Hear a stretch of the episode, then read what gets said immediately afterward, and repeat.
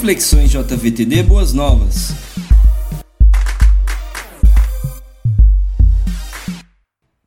Como é bom estar podendo chegar até você através desse meio tão gostoso de comunicação. Bem, queridos jovens, nós já estamos desde 15 dias atrás compartilhando a respeito desse livro. O pastor Greg Rochelle, lá dos Estados Unidos, escreveu tempos atrás O Cristão Ateu. E na introdução, nós pudemos compartilhar com vocês a respeito de um texto maravilhoso de Tito 1,16. E naquela grande introdução que nós fizemos naquele sábado juntos, a afirmação de Tito é muito importante para nós nessa questão de discutirmos esse ateísmo cristão que existe nos dias atuais. E esse texto nos diz assim: eles afirmam que conhecem a Deus, mas por seus atos por suas atitudes, o negam. São detestáveis, desobedientes, desqualificados para qualquer boa obra. Olha com que severidade a palavra de Deus nos ensina a respeito de termos um cristianismo superficial.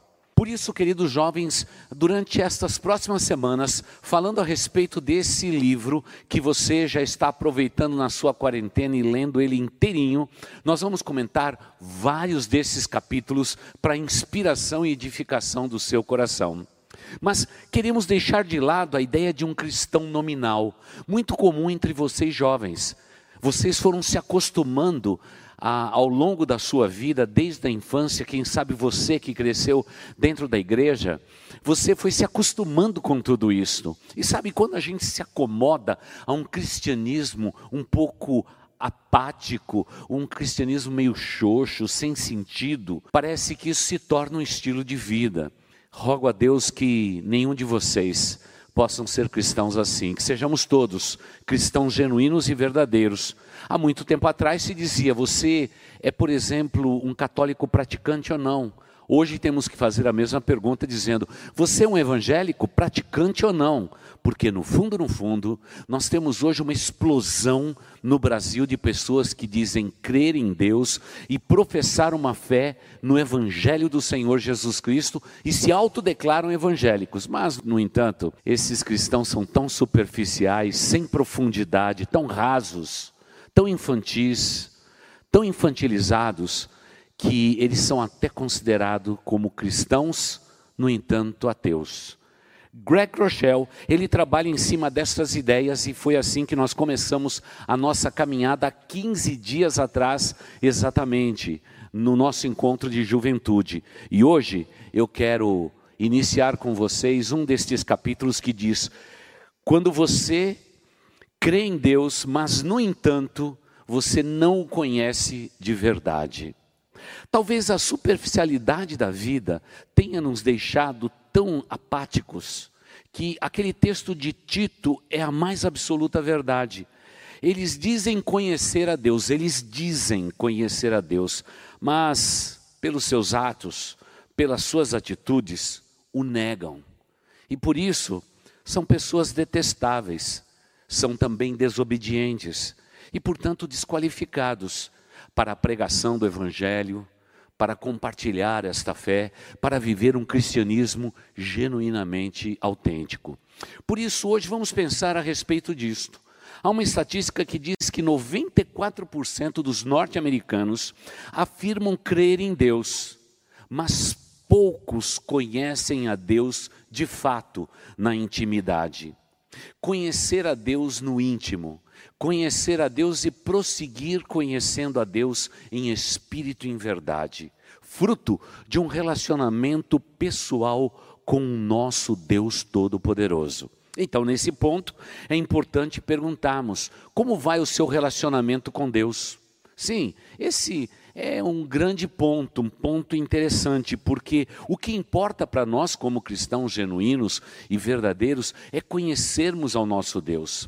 E sem a leitura da palavra de Deus, sem estarmos lendo literaturas que edificam, que abençoam a nossa vida, o nosso conhecimento tende a ser raso.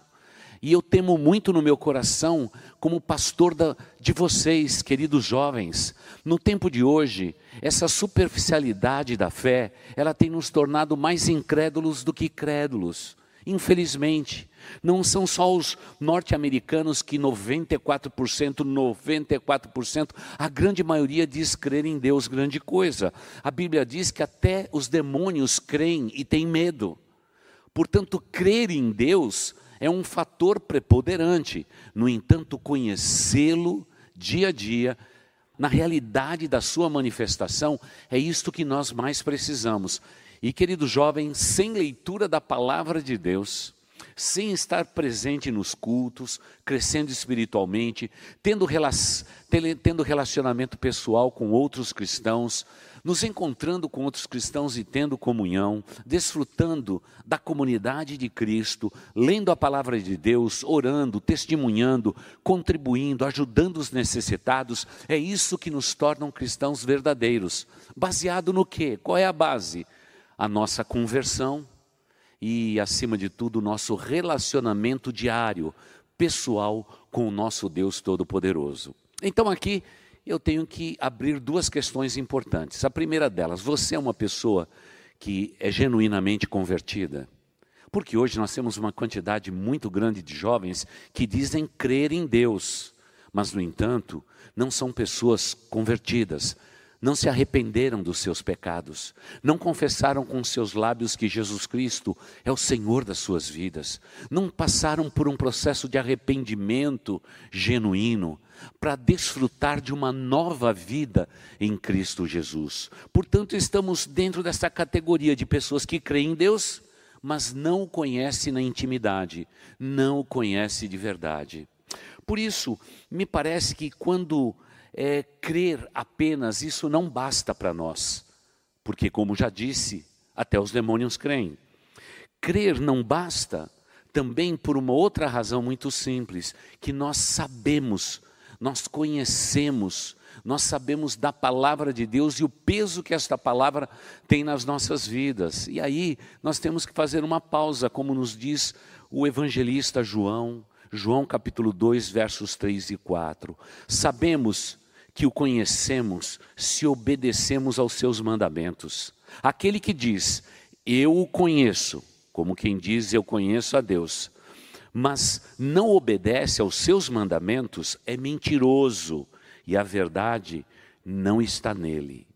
Você é um cristão verdadeiro, porque um cristão verdadeiro conhece a Deus, obedece os seus mandamentos, a sua palavra e vive de acordo com esta palavra. Mas hoje me parece que crer é possível, mas cumprir os mandamentos, cumprir as palavras de Deus é algo que os jovens de hoje não se importam. Parece que simplesmente a preocupação espiritual fica na periferia da sua vida. Hoje a prioridade é estudar e fazem bem em estudar, em realmente buscar uma vocação e fazem muito bem em ter uma vocação. Mas, queridos jovens, se lembre-se disto: o que adianta o homem ganhar o mundo inteiro e perder a sua alma? Não, não, mas vale a pena buscar a Deus em primeiro lugar e sabemos que Deus, pelo seu poder e pela sua bondade, pura bondade dele, ele nos acrescenta dia a dia o que nós mais precisamos. Mas, mesmo assim, muitos de nós não conhecemos bem esse Deus Todo-Poderoso. Mais do que isso, nós precisamos conhecê-lo na intimidade. E para fazermos isto, nós temos que praticar o que um dos salmos mais lindos das Escrituras Sagradas nos ensina, que é o Salmo de número 63. Eu gostaria que você pudesse ler o Salmo 63. Os versículos de 1 a 4 nos diz assim: olha o que Deus nos diz. Ó oh Deus, tu és o meu Deus, eu te busco intensamente.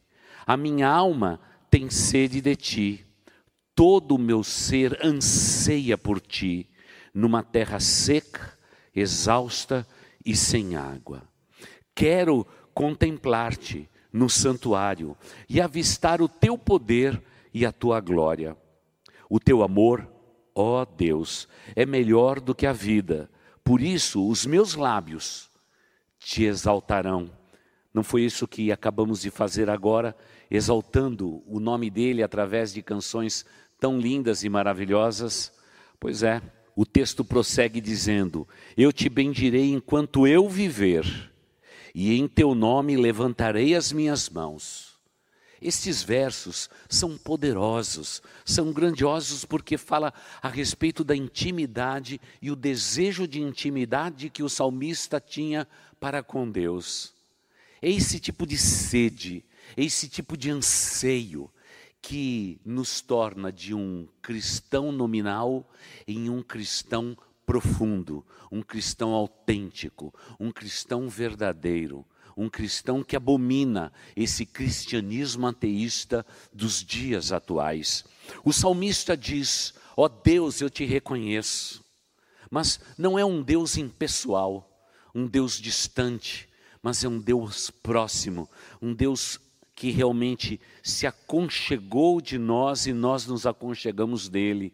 A semelhança de João, que um dia reclinou a sua cabeça no peito de Jesus Cristo e descansou aquela noite. Nós precisamos nos aconchegar ao nosso Deus. Há prazeres maravilhosos em desfrutar da presença sobrenatural do nosso Deus grandioso. Queridos jovens, lembre-se, a sua vida é muito preciosa. Como Deus ama cada um de vocês desde quando vocês estavam ainda informes no ventre de suas mães. Deus amou a cada um de vocês, mas Deus os amou para quê? Ele os amou para fazer eu e você conforme, fazer a semelhança do seu filho Jesus Cristo. Ele quer nos amoldar, ele quer transformar a nossa vida, ele quer colocar do seu espírito como ele tem feito dentro de nós para que nós possamos crescer até a estatura do varão perfeito, que é o Senhor Jesus Cristo. Que convite maravilhoso! Deus não simplesmente nos amou no ventre, Ele continua nos amando hoje. E não importa as circunstâncias da sua vida, creia no que eu te digo, porque eu já tenho vivido esta vida desde a minha juventude e não me arrependo um dia sequer. Eu agradeço e louvo a Deus por ter escolhido a Deus em primeiro lugar, mesmo lá no passado, quando ainda jovem, como vocês, no ambiente de uma universidade, eu decidi realmente glorificar e exaltar o nome de Jesus Cristo. Tanto é que ao abandonar a faculdade, logo corri para o seminário para me formar e estudar e ser um pastor. E hoje, passado todos esses anos, eu quero dizer a cada um de vocês: creia nisto. Deus não somente nos amou no ventre das nossas mães, mas Ele continua nos amando e Ele tem um propósito nas nossas vidas. Deus tem um propósito para a sua vida e para isso você precisa conhecê-lo na intimidade. Você não pode ficar na superfície das águas, você tem que mergulhar profundamente na Sua palavra, no conhecimento de Deus. Neste tempo em que estamos vivendo essa pandemia, esse pessimismo, essa falta de esperança, é nesse tempo que você deve se dedicar, não simplesmente apanhar o seu celular e viver por ele, porque tudo isso é efêmero, passageiro, mas a palavra de Deus, sim, a palavra de Deus, ela dura para sempre é a palavra maravilhosa do nosso Deus. Queridos jovens, o que nos falta é exatamente conhecimento de Deus. Comece lendo a Bíblia hoje mesmo, caso você não tenha lido até hoje a palavra de Deus. Nós estamos realmente com muitos cristãos carregando a Bíblia de um lado para o outro, mas, no entanto, estamos tão fragilizados, estamos realmente cheios de informações, como vivo repetindo do púlpito desta igreja, mas estamos vazios de Deus. Que isto não aconteça com você, querido jovem, porque o Deus que tem um plano maravilhoso para a sua vida é o Deus que quer ter intimidade com você. Se aproxime de Deus. Veja o que o salmista diz: Ó oh Deus, tu és o meu Deus, eu te busco intensamente. A minha alma tem sede de ti até o meu corpo inteiro anseia por ti, como alguém que está numa terra seca, deserta e sem água.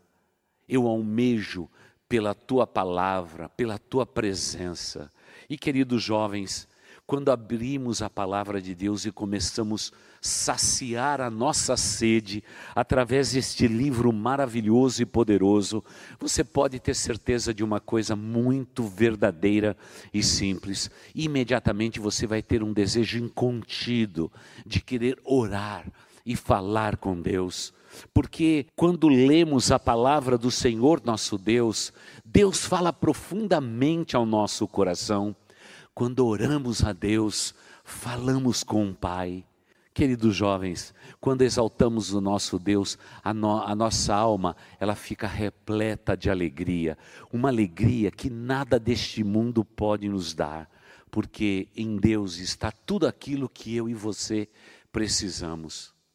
Mas, tristemente, nesse tempo, quantos cristãos ateus, lotando templos, santuários e concentrações, buscando simplesmente é, no embalo de emoções, muitas vezes é, de sons que estão realmente enchendo toda a terra, de tanto som, de tantas vozes, de tanta loucura que estamos vivendo, que nos esquecemos da voz mais importante, que é a voz do nosso Deus. Você tem ouvido esta voz? Lembre-se, isso não é sonho de quem já viveu antes de você. Não, pelo contrário, isso é desejo incontido das Escrituras Sagradas, dizendo: Filho meu, se aproxime de mim. E Deus diz: Eu me aproximarei de você. Você vai me invocar e eu estarei presente na sua vida. E aí vai se cumprir, querido jovem, na sua vida aquilo que diz: Quero contemplar-te no teu santuário teremos prazer de estar na casa do Pai. Hoje, a maioria dos jovens adolescentes e pré-adolescentes estão com o corpo presente no santuário, mas com seus dispositivos eletrônicos, com seus celulares, eles estão longe daqui, correndo atrás do vento, correndo atrás do nada, porque melhor é estar na casa de Deus do que em mil outros lugares. Mas só tem esse prazer aqueles que têm o desejo, o anseio de contemplar e estar presente no santuário de Deus e ver assim, manifesto no meio do povo dele, a sua glória e o seu poder. Porque o teu amor, ó Deus, que declaração maravilhosa! O teu amor é melhor do que a vida. Esse é o amor que nós mais precisamos viver e sentir em nossa existência, o amor poderoso do nosso Deus. Por isso, os meus lábios te exaltarão. Talvez você diga, pastor, eu não sou uma pessoa muito afinada, mas abra sua boca, com seus lábios entoe louvores ao Senhor, porque o louvor combina com você o louvor combina com todos, os, com todos nós cristãos. Por isso, querido jovem, abra possibilidade na sua vida de você realmente escutar boas músicas, músicas que edificam, músicas que falham o seu coração. E hoje nós temos, através de todas a mídia que tem por aí, todas as possibilidades de termos no acesso de um clique boa música, música de Deus, para encher a tua mente, encher o teu coração, para que assim os teus lábios comecem a louvar e adorar a Deus. Mas lembre-se por um momento que naquele tempo em que o salmista fazia suas poesias e as suas canções, a variação melódica era muito simples era mais como se fosse um canto gregoriano, um canto chão, do que qualquer outro tipo de canção. Mas, no entanto, Deus recebia este louvor dos seus filhos com alegria no coração. E a Bíblia diz que Deus habita nos louvores do seu povo. Ah, eu quero que os seus lábios se abram, não para maldizer, não para murmurar, mas para exaltar o nome do Senhor nosso Deus. E o salmista então segue dizendo: Eu te bendirei enquanto eu viver. A vida cristã é um projeto de vida. Você não será jovem para sempre. A sua vida é um ciclo e ele continua esse ciclo contínuo na sua vida. O tempo passa muito rápido.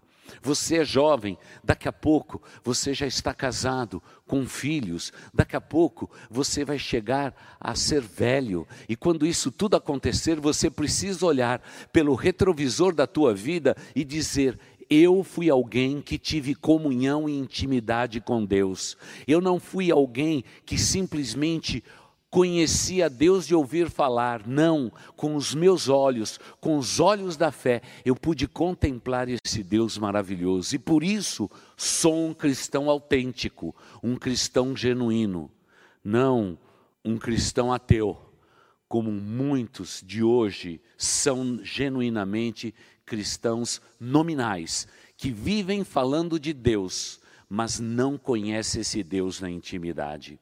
O salmista então conclui este verso 4 dizendo: Eu te bendirei enquanto eu viver, e o teu nome, e em teu nome eu levantarei as minhas mãos. Num gesto de louvor e de adoração, e dizer: Estou limpo diante de ti, Senhor.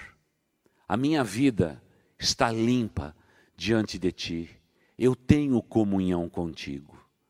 Mas quantas vezes o nosso levantar as mãos para adorar esse Deus é simplesmente um, re, um gesto repetitivo do nosso louvor e da nossa adoração.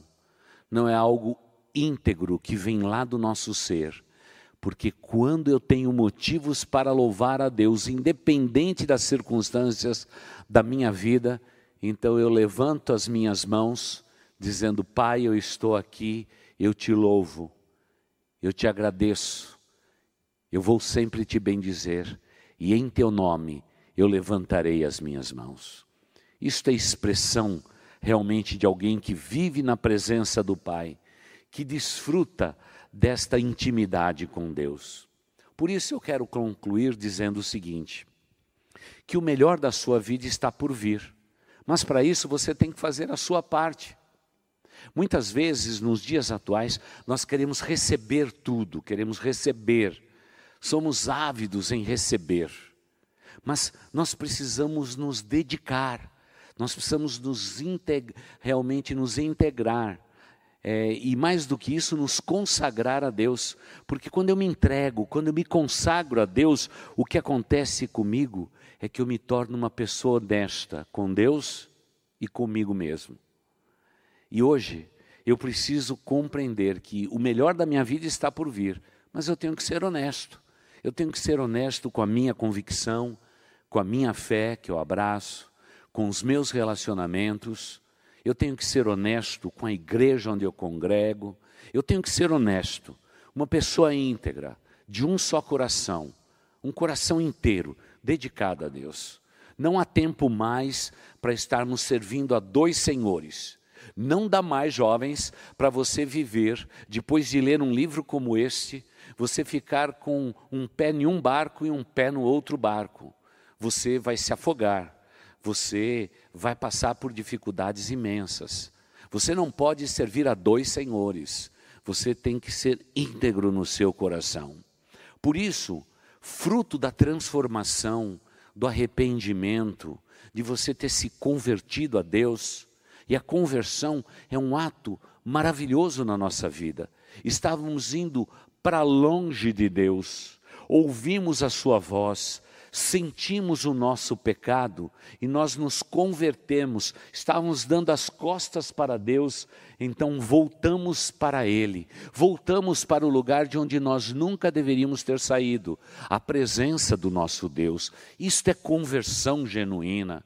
E nós precisamos despertar no coração, se você tem certeza desta conversão, porque caso contrário, eu preciso orar é, no dia de hoje com você para que você entregue a sua vida ao Senhor Jesus Cristo. E se não bastasse tudo isso, você precisa ter certeza da tua salvação. Não basta crermos em Deus, termos um dia nos arrependido dos nossos pecados e estarmos vivendo e lutando por viver uma vida íntegra na presença de Deus. Sabe o que nós precisamos? É ter certeza da vida eterna por Jesus. Sabe o que tem acontecido nesses dias em que esta pandemia tem dominado o mundo? Muitas pessoas estão avaliando se eles estão prontos para se encontrarem com a morte, por exemplo. Muitas pessoas hoje estão dizendo: será que eu estou salvo genuinamente? Alguns outros nos escrevem na internet: Pastor, será que este é o final dos tempos? Será que estamos vivendo com os terremotos, gafanhotos andando por todo o Oriente, destruindo lavouras, terremotos pequenos e grandes em todos os lugares? São sinais do fim? Sim, são sinais do fim. O fim da história da humanidade, como temos dito desse púlpito, talvez sejamos a última geração, a geração talvez sua, dos seus filhos, seja a última geração sobre a face da terra. Você está pronto para realmente encarar a morte, ou quem sabe, é, ouvir o som da trombeta e subir para se encontrar com o seu Deus. Esse é um tempo de decisão e cada um de nós precisamos tomar as nossas próprias decisões. Por isso eu quero lhe perguntar se você é genuinamente convertido ou convertida. Eu quero lhe perguntar, querido jovem, se você é uma pessoa salva se você já teve um encontro pessoal com Jesus Cristo, esse ato não é nada complexo, é algo simples, mas poderoso demais. Primeiro, você precisa enxergar a tua condição. A Bíblia diz que nós somos pecadores e destituídos estamos da glória de Deus, e que o salário do pecado é a morte, a morte eterna a separação de Deus, é viver em sofrimento para todo sempre no inferno, enquanto Deus planejou para nós uma vida celestial.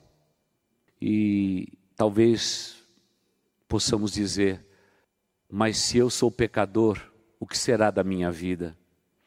Eu quero lembrar a você, querido jovem, que Deus providenciou a salvação na pessoa bendita de Cristo Jesus, aquele que morreu na cruz pelos meus pecados e pelos teus pecados.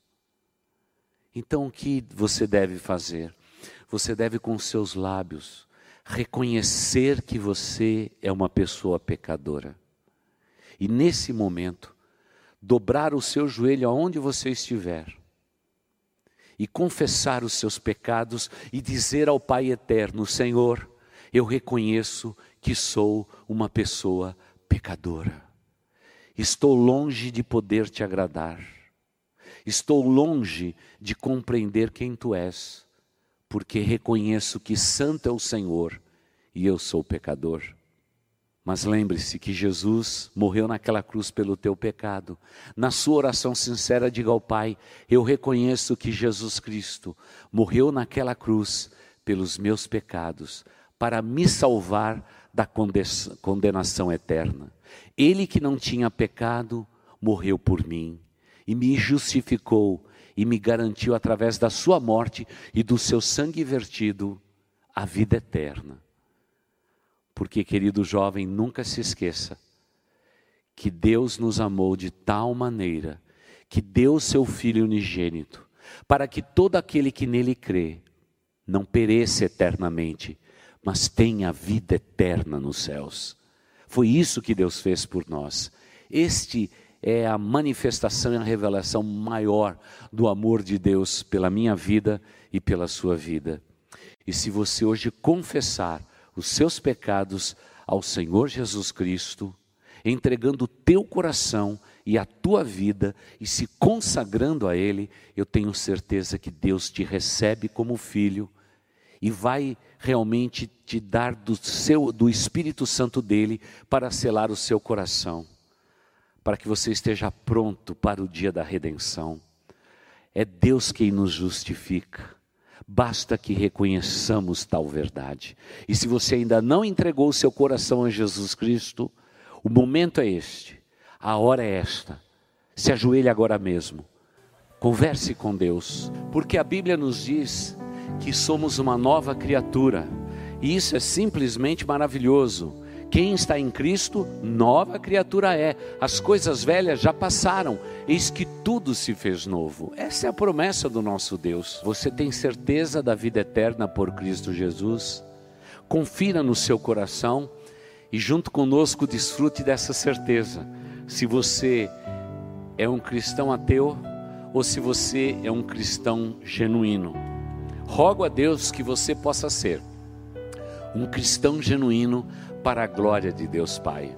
E aí ficará tudo mais fácil na nossa vida, na nossa igreja, em tudo que fizermos, será tudo muito mais fácil. Sabe por quê? Porque Deus estará sempre conosco.